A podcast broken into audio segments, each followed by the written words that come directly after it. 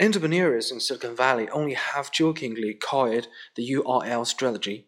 The three letters usually stand for Uniform Resource Locator, the unique address of any file that is accessible via the Internet. But in the world of Internet startups, URL has another meaning ubiquity first, revenue layer. This pretty much describes the strategy of most big online social networks, which over the past few years have concentrated on pitting on users rather than worrying about profits. That has allowed them to build huge followings, but has also raised a big question mark over their ability to make money from the audiences they have put together. And the issue is whether the social network industry can come up with a widely successful form of advertising in the same way that Google has been able to make billions of dollars from the targeted ads that run alongside the search results it serves up. Without such formula, runs the argument, social networks such as Facebook would never amount to much. Doctors claim that networks face two big handicaps. The first is that people log into social networking sites are there to hang out with their friends, so they will pay no attention to ads. The second is that because the sites let users generate their own content, they will find it hard to attract advertisers because brands would not want to take the risk of appealing alongside examples of profanity, obscenity, or nudity, or three at once. But the broader outlook for networking is more encouraging.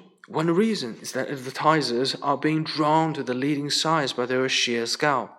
Facebook's audience is bigger than any TV network that has ever existed on the face of the earth. Another thing that has attracted companies is the network's ability to target ads with laser like precision, thanks to the data they hold on their users' ages, gender, interest, and so forth. Although there are still lingering concerns about brands appearing next to racy content, firms seem more willing to run this risk now that the network's advertising proposition has become more compelling. In addition to advertising driven business model, networks are already making healthy profits from sales of games and virtual goods. The beauty of this business for social networks is that the cost of producing and storing virtual inventory is minimal.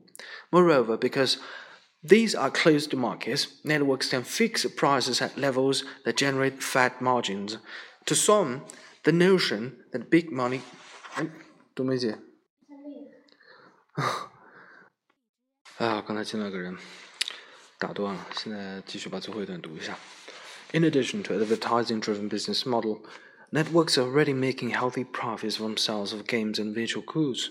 The beauty of this business for social networks is that cost of producing and storing virtual inventory is minimal.